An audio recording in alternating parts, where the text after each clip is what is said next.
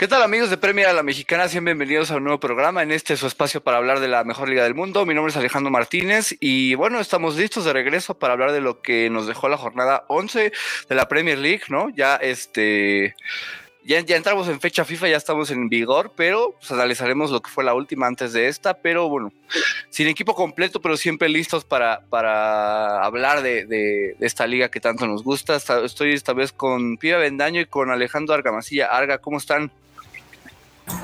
Hola pibe, hola Alex.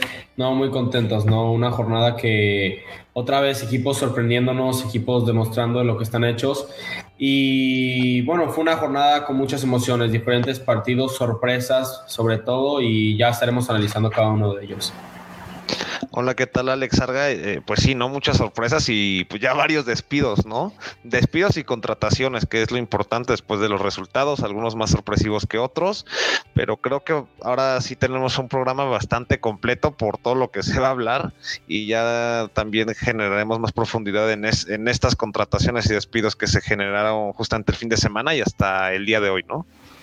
Sí, completamente, ¿no? Y, antes de, pues, de dar a pie todo eso, empecemos con el partido que nos dejó el viernes eh, pasado, la visita de Aston Villa a St. Mary Stadium contra el Southampton, en donde desde el minuto 3 empezaban ganando los Saints con gol de Adam Armstrong, que vuelve a anotar por fin eh, con, el cuadro de Ralph Hasenhuttl, pero eh, de ahí manejan un poco el partido, Aston Villa no puede pues, con más pibe y al final se terminan llevando los Saints esta victoria para por el momento ser decimoterceros eh, en la tabla, 14 puntos, mientras que el Aston Villa pues eh, se ha caído un poco, decimosexto, 10 puntos, 5 derrotas consecutivas.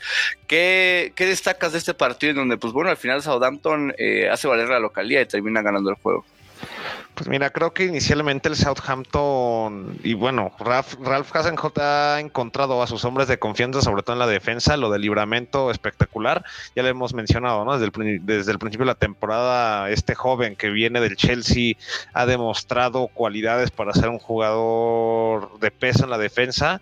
Honestamente, en, en, en su carril poco pudo hacer el Aston Villa, ¿no? Luego también ya tienes a Salisu, que el año pasado fue como un poco de adaptación, no le dieron tanto juego, pero con la salida de, de, ah, de Westergaard se pues bueno, ya le han dado más confianza y, justamente también ha sido pilar en la central y hasta Kyle Walker Peters está, está teniendo una muy buenas actuaciones, mucha proyección ofensiva. Creo que eso es lo, que más destaco en cuestión defensiva del Southampton. Pero bueno, y también es positivo lo de Adam Armstrong, ¿no? Eh, sabemos las cualidades que tiene, eh, que la rompió con el Blackburn Rovers y aunque algunas lesiones, tal vez un poco de falta de confianza no le habían ayudado al principio de la temporada, sabíamos que ya tenía una semanas sin poder anotar, pues anota un golazo, ¿no? La verdad aprovecha bien ese trazo largo y, cómo, y cómo la define fuera del área, creo que es de celada Armstrong que necesita pues el Southampton después de la salida de Danny Ings. Y hablando de Danny Ings, que no, no estuvo para reencontrarse con su ex equipo, eh, pues bueno, el Aston Villa sí era preocupante, ¿no? El primer, el primer tiempo sin idea futbolística y un poco mostrando lo que ha pasado, que ya tú, decías, cinco partidos eh, consecutivos perdiendo, ya la idea de Dean Smith se veía ya superada, ¿no? Ya no había formas, había cambiado línea de 3, línea de 4, 4-3-3, esta vez empezó con un 4-2-3-1.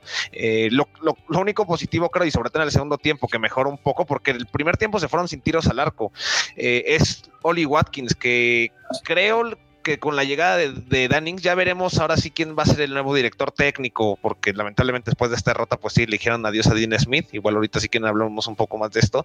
Pero creo que la llegada de Dannings hizo que Oli Watkins eh, se sintiera un poquito menos libre en la delantera, ¿no? Yo honestamente creo que este partido ha sido de lo mejor que le he visto a Oli Watkins, aunque no anotara gol, pero se le vio mucho más libre, más movido, se podía votar, generó varias oportunidades, este, se asociaba bastante. Entonces creo que inclusive la llegada de Ings pues ha sido contraproducente en, este momento para el Aston Villa y sobre todo para lo que estaba queriendo proponer Dean Smith. Una lástima Emi Martínez, que había estado un poco a la baja, tiene buenas atajadas. Entonces creo que, bueno, hay que ver qué le pasa a este Aston Villa ahora que va a llegar a alguien nuevo. Eh, triste lo de Dean Smith, eh, Jack Grealish le agradecía, porque creo que gracias a Dean Smith también Jack Grealish fue creciendo, fue progresando. Bueno, conocemos que Dean Smith fue, de, ah, fue el que los asciende a Premier League, los mantiene. Ah, nos acordamos de hace dos temporadas, ¿no? Como justamente ya prácticamente en el último partido, cuando ya era sobre la hora, ya todo el nerviosismo que se vivía, pero el Aston Villa logró mantenerse y ahorita lo preocupante es que está más hacia el descenso que, puestos europeos. Yo creo que va a ser pues, pues ese tema, ¿no? De volver a, poner el barco en su lugar y, y, nada, creo que lo más importante ahorita es la parte defensiva, que se ha visto muy preocupante sobre todo en la central. Vamos a ver la nueva persona que, que llegue al cargo, cómo logra pues parchar estos temas, ¿no? Completamente. La verdad es que eh, es, el ejemplo perfecto de que no hay paciencia en Inglaterra, ¿no? Era Aston Villa, sobre todo por el talento que tiene a pesar de la baja de Jack Grealish y sobre todo con los futbolistas que, logran eh, fichar después de la, de la venta de Grealish, ¿no? Con ese dinero. La idea era que por lo menos fueran competitivos, ¿no? Y, y después de, se vez y medio del inicio de la temporada, el Aston Villa se cayó y ahorita, pues sí, ¿no? Cinco derrotas al hilo fueron suficientes para que, pues sí, le dieran las gracias a, Dean Smith y creo que, pues no sé si merecido, pero sí justificado, ¿no? O sea, sí hay motivos para, para que se haya despedido a, Dean Smith y bueno, ahora pues ver quién llega, ¿no? Por acá Giovanni nos pone que, a ver si llega Steven Gerrard, ¿no? Que, ha sido uno de los nombres que ha sonado para, para cubrir este banquillo de los Villans, eh, pero pues bueno, veremos qué es lo que sucede y, el Southampton se ha recuperado después de, de un inicio ahí un poco eh, turbulento, pero, pero pues sí, la, realidad en Aston Villa es que tenía que ser competitivos, dejaron de serlo. Dean Smith incluso se le llegó a ser muy paciente, él logra recuperar como un poco el ímpetu del equipo, pero después creo que se le terminó acabando y, y, ahora pues pagó las consecuencias, ¿no? De esta manera, pero, pero pues sí, así las cosas con, con el Aston Villa, que siguen ahora por, bueno, por ahora están buscando un, un, nuevo entrenador. Veremos qué es lo que pasa, ¿no? Ya para el sábado, Arga, qué partido para arrancar, ¿no? El Manchester United recibiendo el Trafford al Manchester City. Y el derby de la ciudad de Manchester terminó pintándose de azul celeste porque los de Pep Guardiola terminan ganando 2 a 0. Autogol de Eric Bailey y gol de Bernardo Silva fueron suficientes para conseguir el triunfo del lado de los Citizens. ¿Qué destacas de este juego en donde otra vez el United se destambalea, se, se ve mal y el City logra aprovechar todo, todo eso a su favor para terminar ganando el encuentro? Sí, no, claro, no, un partidazo. Fue una victoria completamente cómoda para el cuadro de Pep y yo creo que también al United le condiciona mucho el empezar con un autogol al minuto 7, ¿no? Es algo muy duro y más en un derby, pero se, se veía un United completamente desordenado, que no tenía una idea, que no tenía un plan de juego y un, y un City que estaba jugando a lo que les gusta, ¿no? Tocar el balón y llegar hacia el área. También ahí en nuestras redes, ¿no? Compartíamos una jugada que creo eran 26 toques seguidos del City que terminaban en el gol de Bernardo Silva, ¿no? Al final ahí se ve que un equipo pues no, no la está pasando bien y, ya estamos nosotros aquí cansados y todo el mundo está cansado de, de pedir ya la cabeza de Ole Gunnar, ¿no? Pero pues al final es lo que pasa. Eh, los directivos del United no están tomando cartas en el asunto y el United sigue acumulando derrotas, ¿no? Ya salen de Champions, ahora están en el puesto número 6.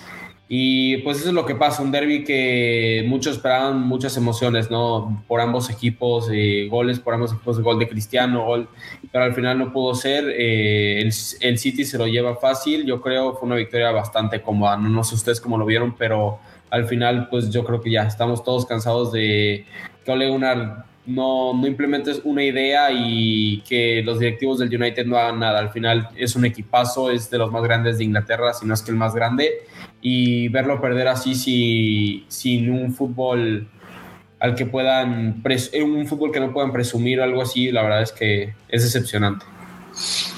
Sí, es que sobre todo, eh, digo, si lo podemos poner en perspectiva, tal vez se invirtieran los papeles, ¿no? Recordemos cómo hace tal vez 10, 12 años, era el United el que dominaba sin control al City y aquí ves al United con miedo, sobre todo con ese plantel y con ese talento, ¿no? Lo ves con miedo, lo ves sin idea, lo ves eh, eh, tratando de aguantarle al rival cuando tienes eh, un plantel para pelear y para anotar goles constantemente, ¿no? Creo que se le empieza a acabar la, pues, la idea a Gunnar Solskjaer, ya no, ya ni depender de, individualidades como lo ha sido en Champions League con Cristiano Ronaldo, pero, pero pues sí, la verdad es que creo que ya debería ser... Eh, pues este tipo de resultados deberían ser suficientes para que la directiva de United tome otro camino y creo que sería inminente la llegada de Zinedine Zidane, ¿no? Pero o el que sea, o el que, el que tome el banquillo, pero que ya salga el noruego de, los Red Devils, porque sí, yo al principio de temporada tanto lo decía, ¿no? Que el United estaba para pelear el título en Premier League y como dices, ahorita está fuera de, zona de Champions, está en puestos de Europa League y apenas 17 unidades, tres derrotas en los últimos cuatro partidos.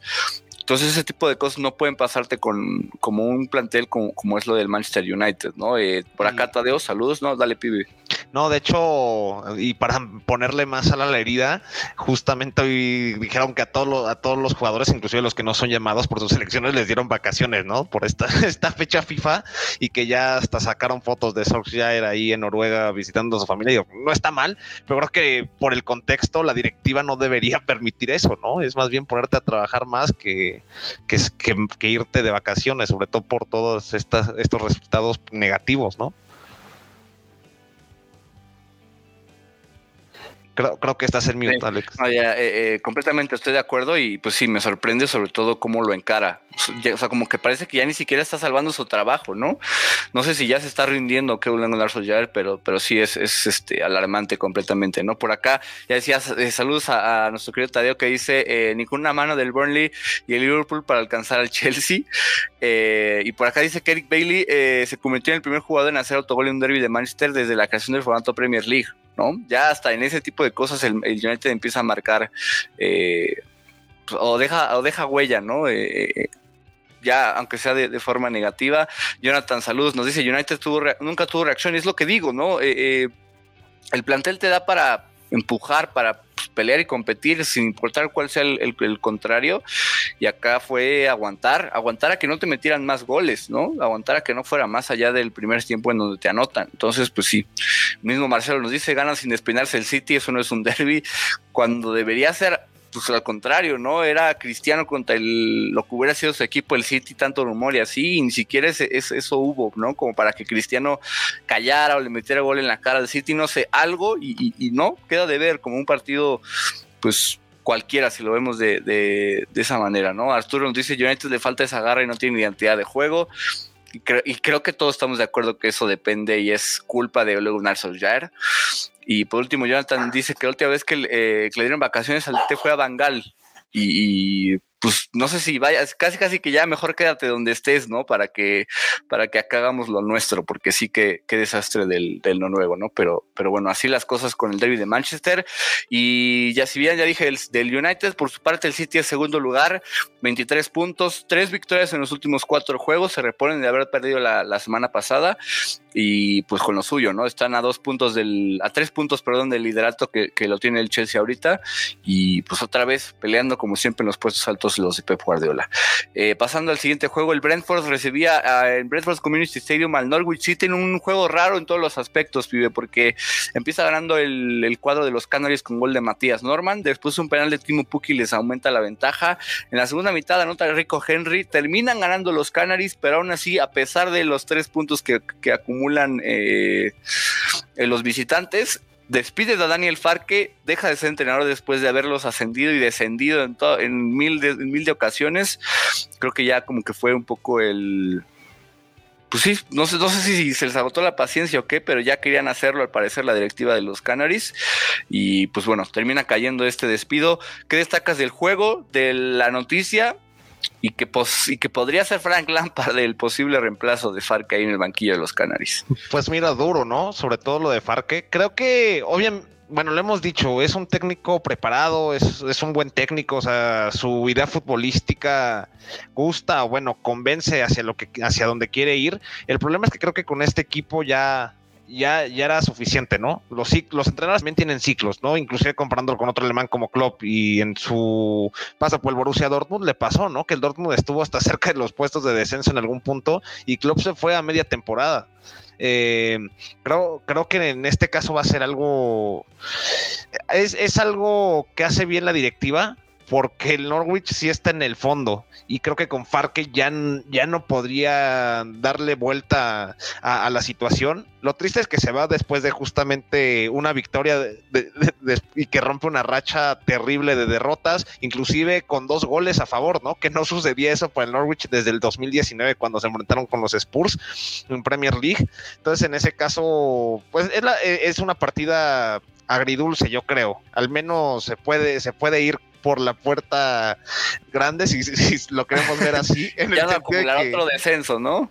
Exacto, no acumular otro descenso y se va con una, una victoria. Eh, sorprendente porque a las pocas horas de que acababa el partido se anunciaba la salida, entonces ya también me imagino ahí en el vestidor cómo habrá sido esa despedida. Yo creo que en ese momento ya Parque sabía exacto su futuro. Aunque hubiera ganado del 6-0 casi casi, ¿no?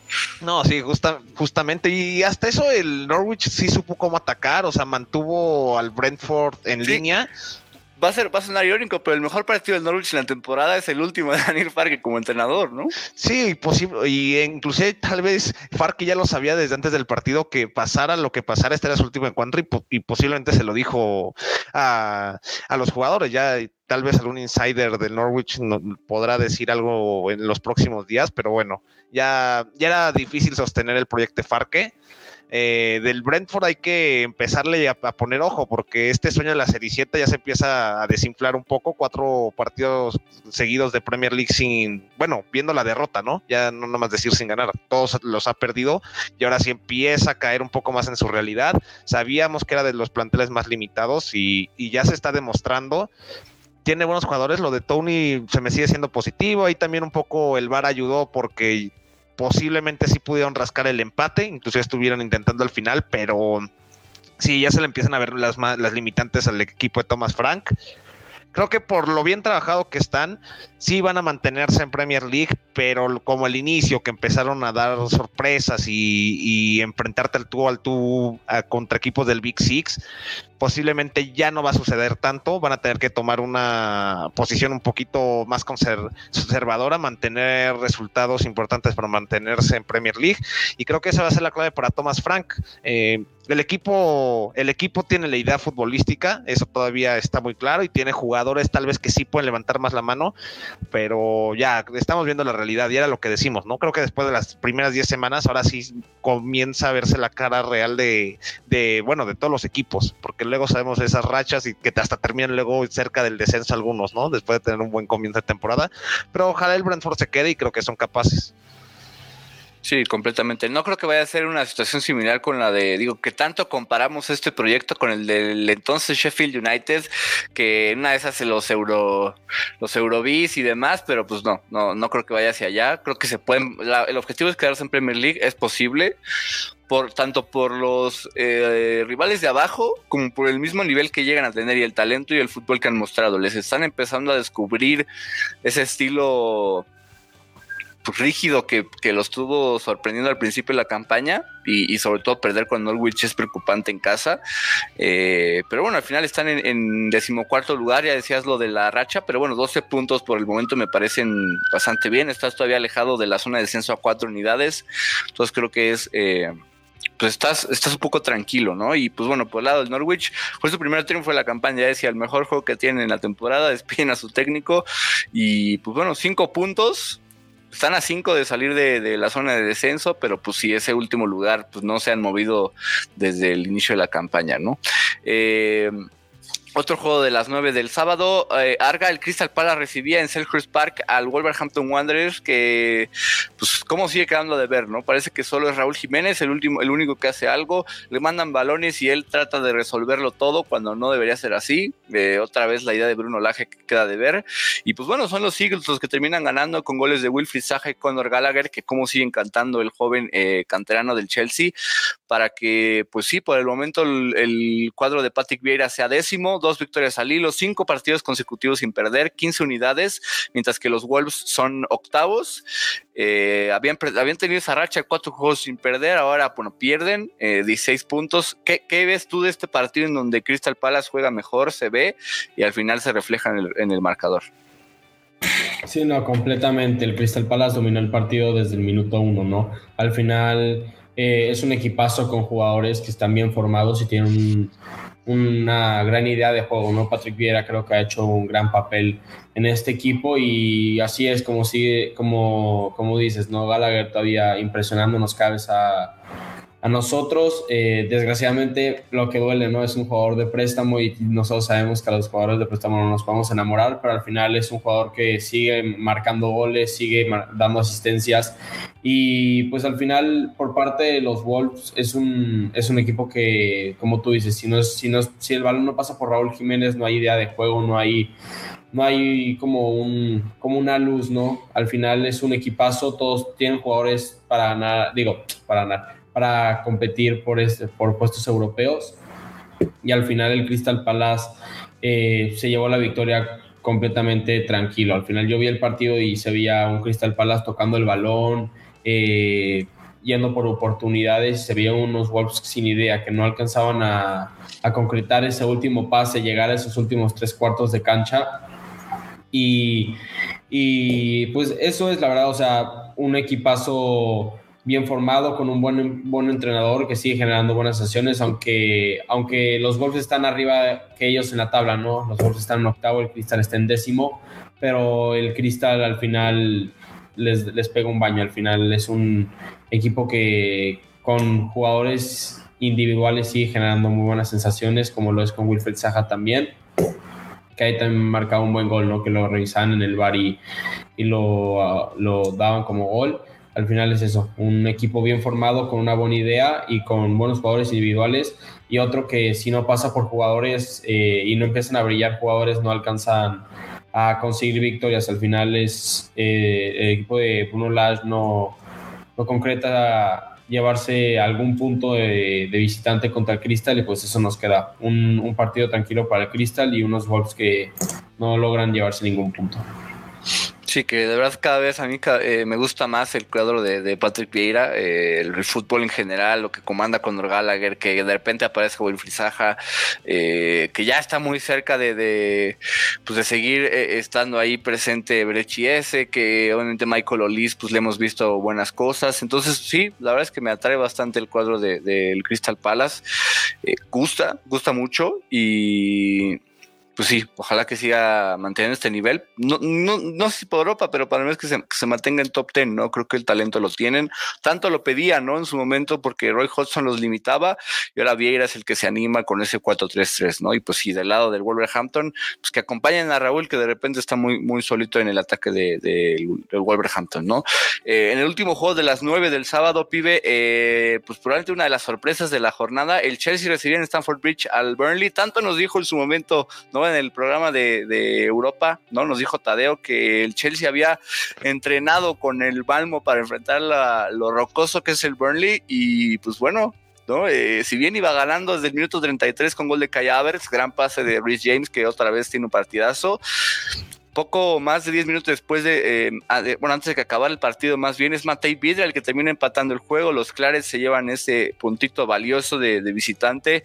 ¿Qué destacas de este juego en donde pues el estilo de Sean Dyke se, se, deja ver y que pues con ese corazón terminan empatando contra el actual líder de la Premier League? Sí, carismático, ¿no? Yo, yo le pondría un estandarte al Burnley si no fuera que ya después el Liverpool empató al siguiente día. Pero buen trabajo, sobre todo de Nick Pope, que nos vuelve a recordar el porterazo que es, que, ha sido pilar para que este Burnley también tomara como esa cara de, rocosa y que tiene confianza en defender muy atrás.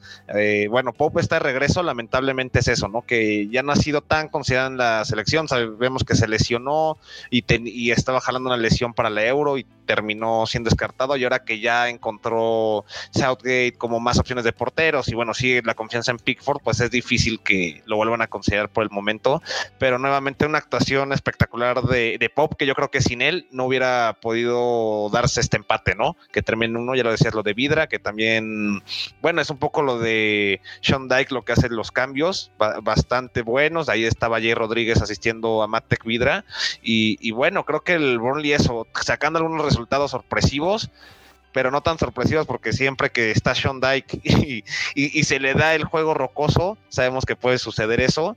Y del lado del Chelsea ahora sí, este, creo que entre Trent Alexander Arnold y, y James está a ver quién es el mejor lateral derecho, ¿no? De Premier League. De Reece James, inclusive yo creo que por la parte explosiva y cómo, cómo se está mostrando, tal vez Reece James lleva la delantera porque ofensivamente está siendo un monstruo. A mí me, está encantando verlo el sábado ya se está sintiendo hasta libre, ¿no? O sea, se salía de su posición, interiorizaba, eh, ya son, de hecho, cuatro goles y tres asistencias en esta temporada de Premier League, o sea, números que no son de un carrilero, o sea, son números ya de un jugador ofensivo y la forma en que está siendo incisivo en el juego es, es, brutal, o sea, está gustando, a mí me está gustando bastante cómo, se, cómo se está ejecutando conforme al plan de, de Tuchel y digo, hubo un punto donde está en la media cancha ya, no tanto abierto hacia la banda donde es su posición original con este Chelsea de Tuchel, entonces creo que y ahora sí también ya ha sido el despertar. Ahorita es el tema con, con ahora Southgate, ¿no? Teniendo tantos laterales derechos, ¿qué va a hacer? Porque todos están en un buen nivel y vamos a ver ahora qué, pues cómo va a inventar, ¿no? En esta fecha FIFA, pero sin duda Rishi James para mí se lleva el jugador del partido, ¿no? Por todo lo que hizo recuperando y ya está interiorizando que, quería meterse más en, las jugadas, pero bueno, también eh, el, Burnley tuvo lo suyo eh, y, y qué bueno que saque un resultado así, porque creo que van para el camino, ¿no? Para salvarse la permanencia y mantener este proyecto con el capital americano que estamos esperando. Ojalá que ya tengan más pues más fichajes para el próximo año, porque creo que es un equipo que si le dan más opciones para Sean Dyke, eh, pues bueno, puede, puede incomodar a los de arriba muchísimo más de lo que ya lo ha hecho, bueno, el sábado y en otras ocasiones. Sí, en cuanto a Rhys James, no, a ver si, eh, o más bien, tal vez le copió Pep Guardiola la idea a Tuchel, ¿no? De, de con, lo, con, lo, que hizo en su momento con Joao Cancelo, desde partiendo desde la banda, pero jugando mucho en el centro.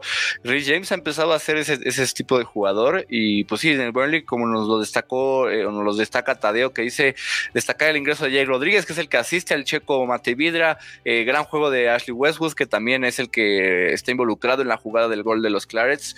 La verdad es que sí, ¿no? Eh, a pesar de que luego el plantel es limitado, es suficiente para incomodar y para conseguir estos resultados, ¿no? Siguen en zona de descenso, tienen apenas ocho puntos, solo un triunfo, ¿no? Y cinco empates en lo que da de la campaña. Es, un equipo que empata muchísimo, pero, pero ahí está. Y la posibilidad de permanecer en Premier League totalmente es posible a pesar de la circunstancia actual. Entonces, yo que le pueda empatar al Chelsea, que es líder, que, venía de ganar cuatro al hilo en Premier, pues creo que no es, no es cosa menor, ¿no? 26 eh, unidades por parte del Chelsea, es apenas su segundo empate de la temporada y uno de los cuatro goles que ha recibido en esta campaña en Premier League pues fue de, de Matei Vidra, ¿no? De, del Burnley. Pero, pero sí, así, así la situación en Stamford Bridge. Ya para cerrar la actividad del sábado, Arga, el Brighton recibió en Amex Stadium al Newcastle United, eh, que empiezan ganando los Eagles con gol de Leandro Trossard de penal. En el segundo tiempo empató Isaac Hayden. Expulsaron a Robert Sánchez en el último minuto del partido prácticamente. Eh, y a pesar de que es un empate, y ante tanta eh, eh, situación y pues, obviamente con, su entrenador interino, pues ya, ya tiene el Newcastle United un nuevo, nuevo técnico en Eddie Howe, ya hablaremos de eso, pero del juego en sí, ¿qué, ¿qué, destacas que viste? Y que, pues bueno, el Brighton creo que pudo, pudo haber hecho más. Y pues bueno, ahora aquí saca el empate el Newcastle creo valioso, sobre todo por la circunstancia en la que se encuentra. Sí, así es, Alex, completamente de acuerdo contigo. Eh, un Brighton que todos nos esperamos una victoria, ¿no? Y más contra el Newcastle que todavía no tenía hasta ese momento un entrenador eh, designado para ellos, estaba el interino. Al final es un Brighton que se deja dos puntos en casa, dos puntos muy importantes, y un Newcastle que también rescata un punto. Al final también veíamos, como tú comentas, ¿no? la expulsión esa de Robert Sánchez un poco dudosa porque eh, eh, ahí hace falta, pero al final eh, el Brighton yo lo vi un poco superior, ¿no? Con más oportunidades. Hay un Marco Curilla por la izquierda también espectacular. Cada, eh, cada partido demostrándonos que fue un fichajazo, pero al final un empate para ambos, eh, un, empate para ambos equipos. Los dos equipos se llevan un punto a casa. Y la verdad quería hablar más del nuevo entrenador de Newcastle, ¿no? Después de la era Steve Bruce, eh, llega su nuevo entrenador. Al final, dijo un entrenador con experiencia, eh, un entrenador que yo creo que es preparado. Ahorita que hablamos un poco del Norwich, ¿no? Yo, a mí me hubiera gustado un poco ver a, este Daniel ahí como entrenador del, del, Newcastle, no sé qué les parecía esa idea, pero al final llega otro y es un jugador, eh, digo, un entrenador que tengo ganas de verlo, tengo ganas de ver cómo usa jugadores como, como San Maximín, Almirón, jugadores que tienen mucho nivel, mucho, mucha, mucho futuro de, por medio y no sé qué ustedes qué opinan de este nuevo entrenador al final todos ya queríamos el despido de Steve Bruce, lo despiden y llega este entrenador con, con se ve que, llega con ganas, ¿no? Al final también un nuevo proyecto, un nuevo entrenador. ¿Cómo ven ustedes este Newcastle? Eh, bueno, en el tema de, de, Eddie Howe, a mí me encanta, me encanta que llegue al, Newcastle United, que por ahí se buscó a Paulo Fonseca y así que la verdad me atrae más la idea de Eddie Howe porque conoce la Premier League, porque de hecho hay varios jugadores con los que trabajó en el Barmouth, ¿no? En su momento, ¿no? Como es Calum Wilson, creo que puede revivir un poco a Ryan Fraser, que tanto fue talentoso con, con los Cherries y con el Newcastle United no ha tenido tanta actividad, creo que puede revivir un poco ese, ese fútbol de, de Fraser que llega a ser atractivo, ¿no? Del escocés. Me gusta ver, la verdad, que, que él sea el que lleve este proyecto del pues, de un equipo que ya va a empezar a fichar mejor, ¿no? Por esa cantidad de dinero que se invierte en, el club. Entonces, pues, sí, yo soy la verdad que estoy encantado con él, tanto que yo lo, lo me gustaba sobre todo con, con, el Barmouth que sale, que estuvo un buen rato sin entrenar, ahora por fin está de regreso y que y lo hace en un proyecto bastante atractivo. Me, gusta, la verdad, este, este, este fichaje, ¿no? Eh, que haga magia de que reviva a Joelinton, ¿no? ¿no? Que también ha sido una decepción desde que lo fichan por 40 millones, pero sí, la verdad es que es atractivo. Y del lado del Brighton, nada más para complementar ahorita que pibe de, su opinión sobre Eddie Howe, eh, pues nada más comentar que son cuatro empates en los últimos cinco juegos del Brighton, es séptimo lugar, pero, pero sí empieza a ser ahí un poco raro otra vez la, la contundencia, los expected goals que tanto pibe se burla, ¿no? Que pues sí no logran eh, anotar como deberían los, los de Graham Potter, pero, pero sí, ya hablando en este tema y, si quieres complementar del Brighton también, pibe, ¿cómo ves el el arribo de Eddie Howe a, los Magpies.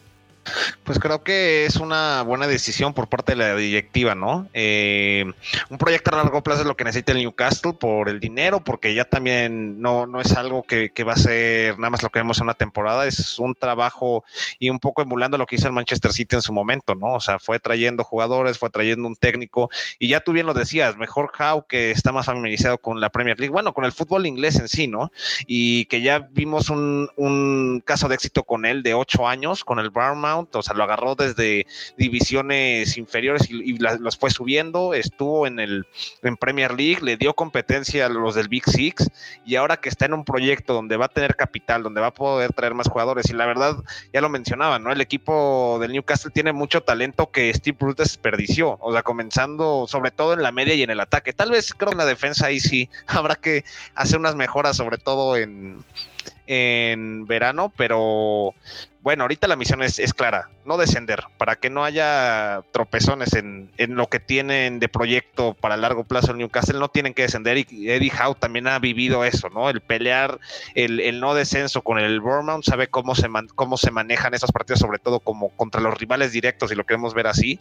Entonces, en toda la extensión de la palabra concuerdo contigo, ¿no? Es, un, es una super contratación, tal vez al algunas personas que no nos están familiarizados tanto con Eddie Howe podrán decir, no, pero o sea, tal vez hubieran mejor traído a Conte, que se les adelantó el Tottenham o alguien con más renombre, pero aunque no tenga tanto renombre fuera de Inglaterra, creo que es un entrenador que ha ido creciendo. De hecho, un poco, alguna vez hicimos un hilo y ahí era lo que hice, ¿no? Es muy trabajador, o sea, le encanta tanto el fútbol, eh, todo momento está consumiendo fútbol, eh, pedía inclusive pláticas con otros entrenadores y creo que eso es lo que hace el técnico ideal y para que él mismo tal vez pueda hacer este como el proyecto para que crezca y ahora sí se codee con más gente de élite. Eh, entonces, sin duda, el Newcastle hace una un primer acierto, ¿no? En, este proyecto futbolístico nuevo que quieren llevar.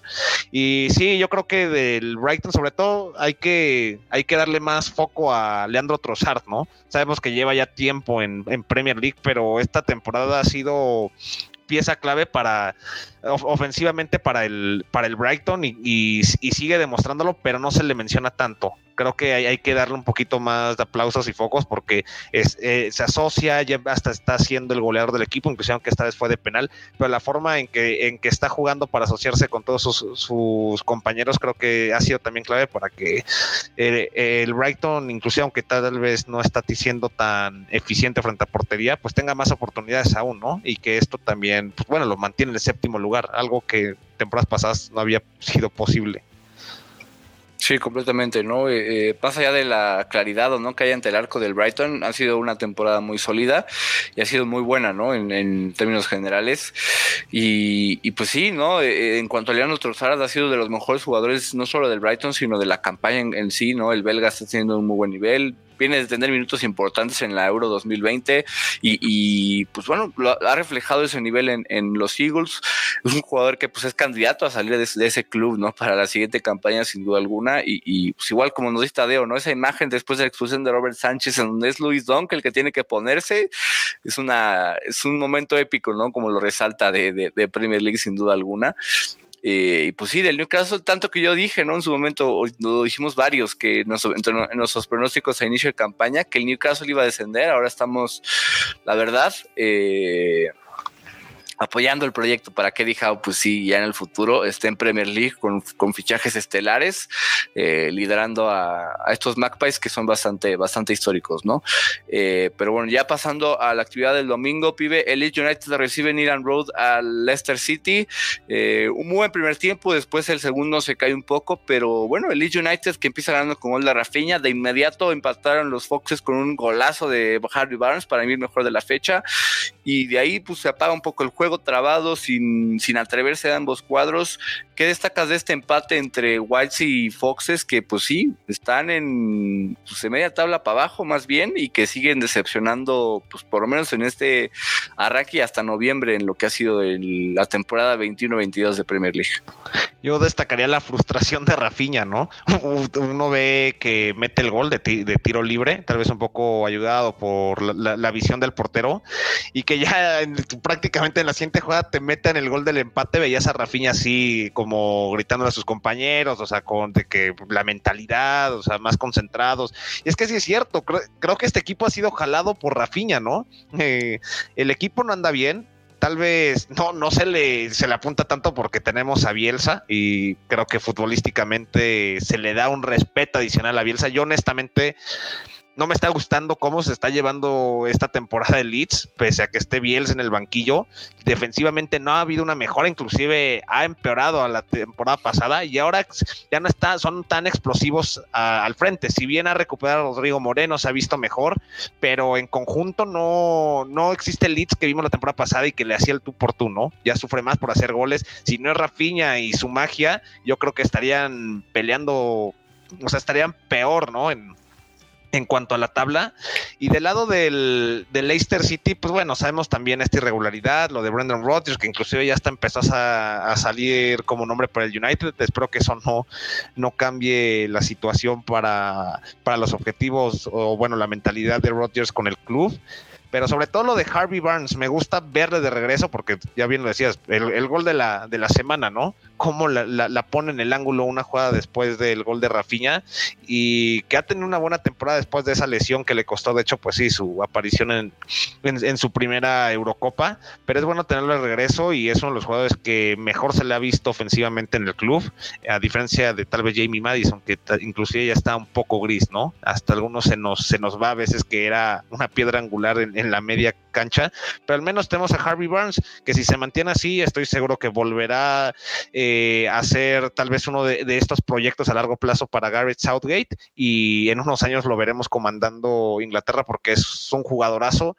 y que si no es en Leicester va a estar en un equipo del, del Big Six porque toda la proyección que tiene para, para los próximos años es enorme y nos ha demostrado las cualidades ¿no? técnicas que tiene. Inclusive ese gol, no cualquiera te lo firma. No, sin duda alguna, de verdad, cómo la coloca después de un recorte con, como, con pues, un poco incómodo, de, alguna forma define, y pues es, es fantástico lo que hace Barnes, pero sí, ¿no? Eh, el Leeds United, cómo ha quedado de ver, como dices, ha sido pues depender de un jugador, ¿no? Eh, por ahí de repente aparece Rodrigo, pero de nada más eh, por Rafinha han estado pues no tan mal, están a tres puntos de zona de descenso, podrían estar en zona roja sin duda, no tener ser por el brasileño. Eh, solo dos triunfos, han empatado cinco veces, eh, son tres eh, de los últimos cinco juegos, tres, de ellos no lo han podido ganar. Entonces, pues sí, ha quedado mucho a deber. 18 goles en contra, que otra vez la defensa sigue siendo un problema. Eh, pues sí, veremos cómo logra levantar su nombre Marcelo Bielsa, que pues empieza a preocupar, ¿no? Ya sabemos que históricamente, la verdad es que ha sido así Marcelo Bielsa, ¿no? Empieza bien con un equipo, empieza a armar un buen proyecto, de repente se cae y se cae pues masivamente, ¿no? Entonces, pues a ver si no le pasa eso con, con los Whites. Y ya con el Leicester City, eh, pues sí, de los últimos cinco solo han ganado dos. Otro empate, ¿no? Es el tercero de la campaña, 15 unidades. Y otra vez que este estilo, pues son doceavos cuando deberían estar peleando puestos de Champions League. Entonces, pues sí, no, no ha estado tan constante como equipo y como en individualidades, ¿no? Como ya lo, lo mencionabas, Pibe, que sí le ha costado bastante a, a los Foxes un juego de, equipos con un poco el mismo estilo, ¿no? Que han dejado de ver y que pues el empate refleja la realidad de ambos, creo yo, ¿no? Eh, pero bueno, eh, pasando al siguiente juego, Arga, el Arsenal recibía en Emirates Stadium al Watford. Eh, Vimos como en ese primer tiempo penal a favor del, del Arsenal, Pierre-Emerick Aubameyang lo falla, pero creo que aquí sí quiero destacar la tajada de Ben Foster porque lo salva de una manera eh, importante. Ya en el segundo tiempo, Emil Smith anota, que por cierto, eh, hoy recibió su primer llamado a la selección de Inglaterra, que se lo ganó a pulso y que ha tenido un nivel brutal. Ya para cerrar el juego, Yuray Kuka es expulsado por, por los Hornets. ¿Qué viste de este triunfo del Arsenal que sigue en buen momento? Tres triunfos al hilo, eh, cinco partidos sin perder, 20 puntos, quinto lugar. Está de regreso el cuadro de Mikel Arteta. Eh, ¿qué, viste tú de este triunfo de, los Gunners en casa? Sí, al final eh, es uno de los equipos con los que más me siento familiarizado, ¿no? Porque mucha de mi familia es del Arsenal y me encanta, o sea, me encanta ver este equipo así. Es, son, creo, 20 puntos de 24 posibles desde esa derrota contra el City de 5-0. Y pero antes de hablar de justo del Arsenal, estoy seguro que si no hubiera sido por Ben Foster, el partido acaba 3-0 o 4-0 sin ninguna duda. Y más hablando ahí del penal, eh, la actuación de Ben Foster esta, esta jornada es impresionante. Pero ya hablando del Arsenal, eh, creo que Mikel Arteta dio con la tecla, encontró su alineación, sigue, sigue experimentando con jugadores que nos siguen encantando a, todos, ¿no? Como, eh, como lo es Smith Rowe. También veíamos ahí a Ben White que empezaba a conducir desde la defensa, empieza a salir como a veces lo hace también eh, Harry Maguire. Este, ben White también empieza a salir de la defensa conduciendo, por la izquierda también Nuno Tavares, ¿no? Que le quita ya casi el puesto a Tierney, que sigue, que ya Tierney ya está recuperado, pero eh, Tavares sigue haciendo un gran papel, entonces ya se ha ganado también el puesto y al final es un Arsenal que a todos nos está emocionando, ¿no? Ver un club que la pasó tan mal eh, y es un club tan histórico en Inglaterra y verlo empezar otra vez a florecer a, a todos nos está encantando. Mikel Arteta, como comentó, ¿no? yo creo que da con la tecla, el equipo empieza a agarrar, agarra confianza eh, y se lo empiezan a creer, ¿no? Empiezan a creer que son el Arsenal y empiezan a demostrar, ¿no? Como comentamos, tres, tres victorias seguidas, 20 eh, puntos de 24 posibles desde la victoria, digo, desde la derrota contra el Manchester City. Y ya veremos qué pasa la siguiente jornada, pero al final es eso. Eh, destacar algunas individualidades como son la de Smith Rowe, por parte del Watford destacar la de Ben Foster y eso, la verdad, a mí me sigue encantando este Arsenal, que sigue dando muy buenas sensaciones a todos los fans de, del Arsenal, a los Gunners. Yo creo que deben de estar muy contentos por su equipo después de haberle pasado tan mal. Y no sé qué ustedes opinan, pero la verdad es que a mí me sigue encantando este Arsenal. Me da, me da gusto verlo verlo así y ver a jugadores que están otra vez estallando. Ben White ya sabemos que al principio no la pasó tan bien, pero esta vez está pasando y está haciendo buenos partidos. No sé qué ustedes opinan. Sí, 28 de agosto fue ese juego en donde los Citizens golean al Arsenal y desde entonces no ha caído. Entonces creo que le hemos visto ese impulso a Mikel Arteta.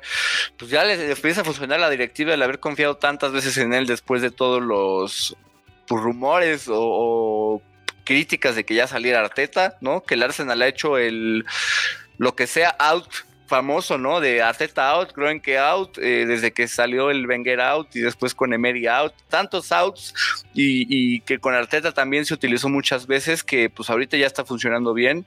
Entonces, pues sí, ¿no? Eh, Jonathan por acá nos dice que después de la fecha FIFA Arsenal tendrá eh, pues, partidos importantes, ¿no? Liverpool, Man United, luego dice Man United no tanto, ¿no? Pero, pero bueno, por lo menos son dos juegos que lo ponen a prueba al Arsenal, ¿no? De para qué estamos hechos, ¿no? Si bien tenemos una buena racha, no hemos enfrentado tal vez a un rival por lo menos del nivel del Liverpool, entonces creo que será importante ver qué pueden, qué pueden hacer eh, acabando fecha FIFA, eh, pero sí, la verdad es que lo han hecho bastante bien y, destacar bastante, ¿no? Como Smith Rowe pues, ha sido un poco el bucayo saca de esa temporada, porque la pasada fue el, eh, el otro juvenil inglés el que sacó un poco la casa y aquí es este ESR, ¿no? Como, le llaman ya, eh, eh, pues el que has hecho, el que ha hecho todo el trabajo, mientras que de los Hornets, ¿Cuánta diferencia me dices que yo veo entre el fútbol de Cisco Muñoz y el de Claudio Ranier en este equipo?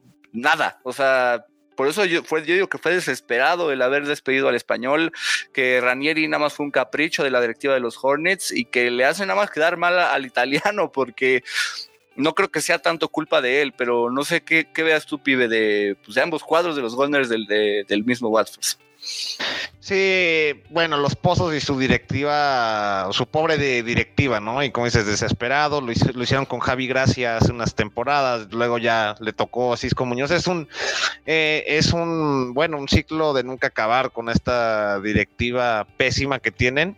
Eh, ahí hay que destacar un, un, gol un poquito obvio que se pierde, que creo que fue Manuel Denis, que posiblemente pudo cambiar un poco el partido, pero sí, creo que el Watford sí va a ser de los que peligre para mantenerse. Ranieri sabe de Premier League, es lo, es lo bueno, entonces al menos chance ahí los puede mantener una temporada más, pero no creo que Ranieri vaya a ser la respuesta a largo plazo. También vamos a ver cómo se van a, manejar.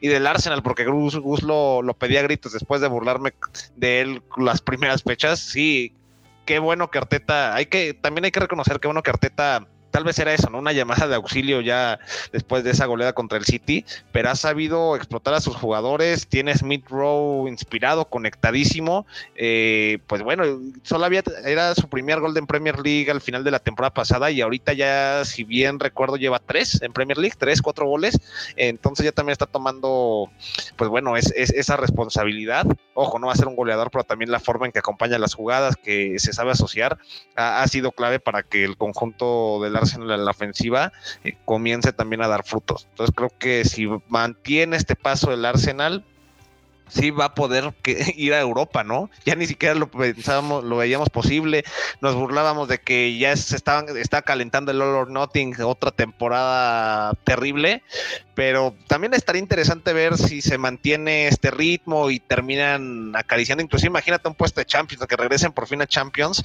pues ahora el All or Nothing en vez de ser un, programa de comedia, pues ahora va a ser un programa emotivo, ¿no? Pero se, alegra ver que para los aficionados Gunners, al menos por el momento, pues se acaba ese sufrimiento y están viendo pues un rayo de esperanza y bueno, justamente lo que decía Jonathan Morfini, también veía este Luis diciendo, ¿no? Que lo dejáramos solo. Y es que es triste. Ah, veía una foto en Twitter, ¿no? Que el United se estaba burlando del Arsenal hace, hace unas semanas. Y ahora el Arsenal está arriba del United en la tabla, ¿no? Las vueltas de la Premier League, ¿por qué nos encanta tanto? Pero sí, creo que aquí la diferencia es que el Arsenal sí tiene un mejor técnico o que sigue en crecimiento y no estancado como el que tiene el United, ¿no? Pues sí, la, diferencia de mentalidad y de atreverse, ¿no? Que tiene el español en este sentido contra el noruego. Eh, creo que sí ha sido un factor para el Arsenal, por lo menos ahorita y en nivel, el hecho que no tiene Europa, ¿no? Que no tiene una competición europea, que siempre es una presión extra que lo hace pues, presionarse más y, sufrir de más. Creo que eso le ha beneficiado y pues que bueno, por lo menos que lo usen a su favor para que puedan volver, ¿no? Porque pues es una obligación al final siendo el, el Arsenal, ¿no? Y dice, dice Luis, al menos no somos el Arsenal, era la frase que utilizaba antes. Y pues bueno, ¿no? Ahora el United podrá, perdón, el Arsenal podrá decir al menos ya no somos el, el United, pero bueno, veremos qué es lo que, lo que por lo menos el desenlace de 2021, que, que siempre el cierre hacia invierno, o por lo menos el, el campeonato invernal, como le, le llaman al final, pues define mucho hacia lo que será el, el cierre de campaña, ¿no? Eh, Siguiente partido, el último de las 8 del domingo, pibe, el Everton, ¿no? Que recibe en Goodison Park al Tottenham, un juego trabado, primer tiempo que maneja un poco más el, cuadro de los Spurs, el segundo el, los Toffees, creo que fue un juego que queda de ver, ¿no? En general, por ahí una expulsión a Mason Holgate súper innecesaria en el cierre del partido, una entrada bastante artera del defensor. Creo que pudo haber habido otra expulsión por ahí, ¿no? Eh, antes en el juego, pero ¿qué, destacas de este partido? Que, pues bueno, el mejor partido de Cuti Romero con los Spurs, primer partido de Antonio Conte en Premier League con el Tottenham, veniendo de, de ese triunfo en casa contra el Vitesse en la Conference League creo que todavía el estilo de Conte, eh, por lo menos Emerson Royal me pareció que tuvo un partido muy bueno y eso beneficiado del fútbol eh, que tiene Conte, ¿no? Tenerlo como carrilero, que de inmediato intente poner su estilo, como lo hizo Tuchel en su momento cuando ficha por el Chelsea y no pierde el tiempo. Entonces, ¿qué ves del, juego con, entre Tottenham y Toffees? Que pues sí, creo que los dos eh, perdonan un poco, pero que el empate pues termina siendo justo por pues, el contexto general del partido. Sí, o sea, un juego muy cerrado, pero bien lo dices, ¿no? Hablando ya del Tottenham. Eh, sí, la idea de Conte creo que va a ser la misma que utilizó en el Chelsea en su momento y que ha utilizado prácticamente en, sus últimos equipos, ¿no? Esta línea de tres con carrileros. Eh, Reguilón se le vio un poco incómodo, en, la banda izquierda, pero al menos del, tú lo decías, ¿no? Emerson Royal. no? con, el español.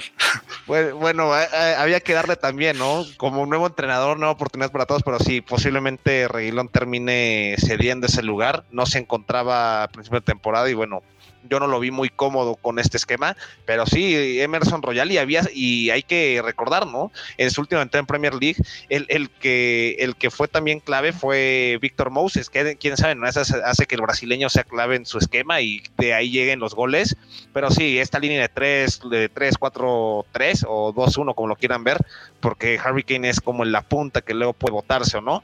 Eh, se ve que, puede convencer y puede dar a los Spurs a, tal vez alcanzar puestos de Europa. Yo creo que ese es lo, ese es el objetivo, ¿no? Para, para Conte. Eh, del lado del, Everton, bueno, también para acabar ahí, algunos decían que sí era penal, que no, lo de Richarlison contra Lloris, que no terminan marcándolo. Eh, cada quien, ¿no? Yo, yo, yo honestamente no vi que fuera penal, pero bueno, ahí es un poco de la polémica y, opiniones divididas. Y del lado del, del, del Everton, creo que es importante mencionar lo de Alan. Eh, cómo se Docure sabemos que está lesionado y que era como una pieza clave para, para este Rafa Benítez eh, y de hecho que lo está teniendo como su box to box, ¿no? Que incluso tenía ya mucho, mucha presencia en la ofensiva, pero también tenemos a Alan, un poquito ese contrapeso, el que maneja la, media en el sentido para llevar más calma, recuperar. Creo que es bueno también ver al brasileño y se nos había olvidado un poquito él, pero la, calidad que tiene y que nos mostraba desde Italia, la sigue teniendo aquí en el Everton y creo que si no puede contar con Dokore y con esa proyección tan ofensiva, al menos puede generar un poquito más de estabilidad en la media y es lo que hizo Alan este fin de semana y creo que por ahí puede ir el camino para que mientras Benítez pueda planear de una idea de cómo el Everton puede ser un equipo más balanceado, ¿no? Mientras recupera tal vez una de sus piezas clave como es Doucouré. Sí, aunque lo que preocupa del Everton es el, estilo ofensivo, ¿no? Porque son cinco juegos sin al hilo sin ganar, ¿no? Eh, el último triunfo que tienen fue el 13 de septiembre contra el Burnley. Eh, de Mary Gray creo que de, repente hace demasiado, ¿no? Y dependen un poco de lo que haga de Mary Gray. Eh, que es que, híjole, yo lo voy a tirar toda la vida, pero que y eso que no tuvo tan mal partido, pero que de repente tenga que aparecer Tom Davis un poco a salvar el, ataque, pues eso te habla de veces de la escasez, ¿no? Eh, obviamente Salomón Rondón no ha, pues no fue el fichaje, ¿no? Eh, pues ideal. Eh, entonces, pues sí, la verdad es que hace falta eh, Dominic Calvert-Lewin. En general, el Everton, pues sí, llega a sufrir en cuanto al temas ofensivos. Si bien en medio campo ya no se ve tan mal como el año pasado, por lo menos en, profundidad, eh, pues de repente Townsend otra vez es, inconsistente después de que arrancara buena forma la temporada. Entonces, pues sí, que no se dependa tanto de Demaray, que ha sido pues, el mejor del Everton para mí en la campaña, pero, pero pues sí, se empezaron muy bien y ahorita son onceavos. Ya decía lo de la racha, 15 puntos. Entonces, pues sí, ¿no? Va un poco hacia la baja y ya empezamos a ver al Rafa Benítez que esperábamos, pero creo que sí pueden volver al estilo de, inicio de campaña. Y el Tottenham, pues bueno, noveno lugar, si bien tienen tres partidos al hilo sin, sin conseguir el, triunfo en Premier League, por lo menos eh, pues ya se ve un poco más de tranquilidad, ¿no? Eh, ojalá que Antonio Conte pueda revivir el fútbol de Giovanni Lo Celso, que ya no sea tan inconsistente. Eh, por ahí tal vez de Steven Bergwijn, de Lucas Moura. Entonces, pues sí, noveno lugar y 16 puntos para los Spurs, que pues pueden haber ganado, pero, pero creo que el empate es, es, justo y, pues, suficiente para ambos por el, por el contexto mismo que decía, ¿no? Y ya para cerrar la jornada 11, la sorpresa de la fecha, eh, eh, obviamente Pibe no está muy contento al respecto, pero, pero bueno, ¿no? el West Ham United recibía en London Stadium a Liverpool, que qué partido, de verdad fue, fue un partido muy bueno. Empiezan ganando los, los Hammers con un autogol de Allison el principio del partido, ¿no? Un corner, mala salida del brasileño. Pibe dice que era falta, para mí no lo es. Hay que dejar de lado este pues este estilo de que no se pueden tocar a los arqueros ni por error. Eh, antes del medio tiempo, Trent Alexander Arnold, que sigue teniendo una temporada muy buena, es el que marca el empate. Ya en la segunda mitad, Fornals y Kurt Souma son los que anotan. Eh, se acerca el Liverpool con Divo Corigi, pero no suficiente. Y al final ganan los Hammers que están encendidos. ¿Qué viste, pibe, en Londres? Eh, en un partido muy bueno, en un cuadro del West Ham que es tercer lugar y que sigue pues, sorprendiéndonos a todos, ¿no? Ya lo poníamos hoy en Twitter celebrando nuestro, pues sí, el hecho de que hayamos llegado a más de 2.300 seguidores, que nuestro David Moyes de la suerte, ¿no? Pero ¿qué, qué destacas de este triunfo de los Hammers contra, contra los Reds de Jurgen Klopp? No, pues creo que cada semana voy a pedirle una disculpa a David Moyes, ¿no? Por, por burlarme. Eh, estamos locos todos, creo que él es el único que sabe eh, en verdad que es el fútbol. Inclusive ayer retuiteábamos, ¿no? Una que decía David Moyes is a genius. Y, pues sí, al final creo que sí le han dado la razón. El West Ham para mí es uno de los equipos que futbolísticamente tiene mejor la idea de, qué, qué, qué, qué, tienen que hacer, ¿no? Y sobre eso, en la marcha han sacado buenos resultados. Digo, ya al Manchester City lo eliminaron de la Carabao Cup, ahora este Liverpool se vieron superiores, supieron mantenerlo, inclusive a Salah lo mantuvieron en línea. Eh, tenemos eh, la, forma en que van los contragolpes, que hecho por ahí sale el segundo gol, el de Pablo Fornals, también es buenísimo. Aprovechan los, los balones parados, de ahí vienen dos de los goles, inclusive aunque hay un error un poco ya de Allison en, en, el primer gol, pero este West Ham tiene tantas armas y tiene tantas opciones con David Moyes que es un equipo que podría repetir Europa. Ya no sé si podemos hablar de Champions, pero al menos yo sí lo veo muy convincente y si se mantiene así. Todavía está el tema de que como se juega Europa League y por el tamaño del plantel, si les va a alcanzar, pero inclusive eso, lo de Ben Johnson en la banda derecha que ha quitado, aprovechó y ha quitado a Vladimir Kofal en las últimas apariciones, ha sido fenomenal lo del canterano. Ya, ya decíamos, a Robertson no lo dejaba centrar o no lo, no lo dejaba llegar al último cuarto. A Mané tenía que irse un poquito más hacia adentro por lo mismo, porque Ben Johnson está haciendo una muralla de ese lado y hay que destacar mucho eso. Declan Rice haciendo su trabajo, bueno, y que tiene inspirado, ¿no? Que está en un nivel enorme y que posiblemente podría ser su última temporada.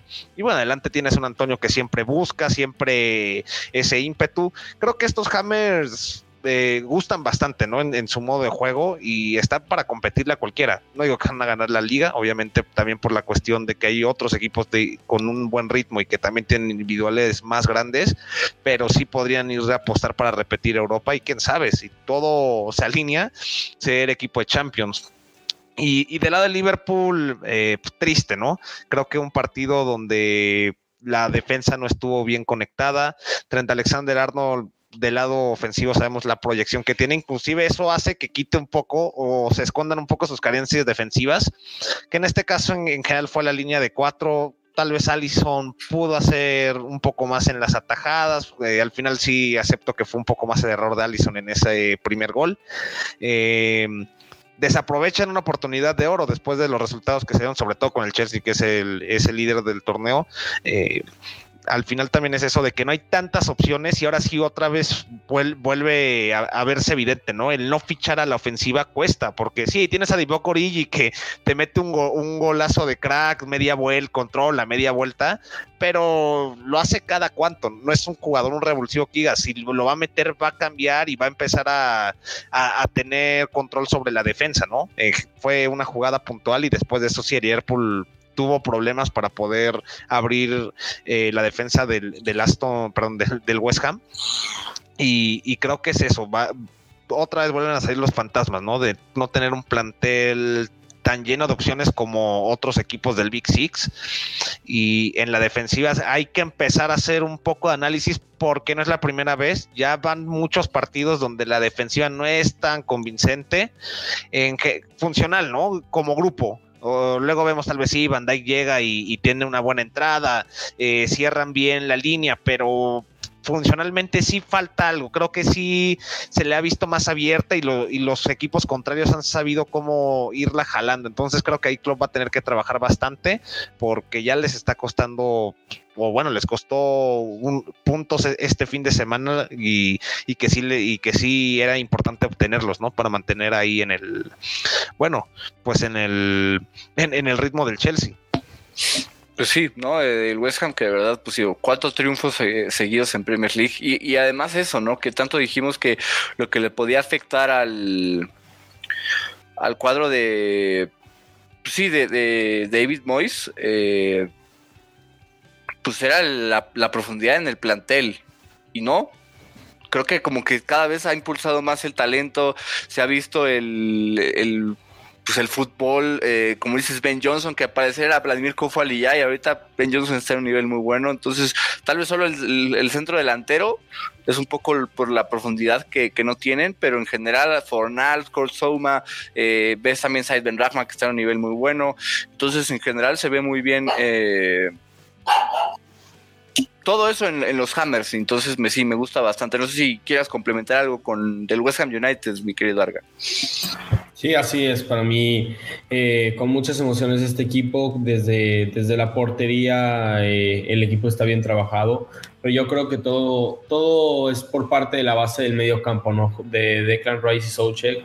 Creo que son dos mediocampistas que le da este West Ham vida.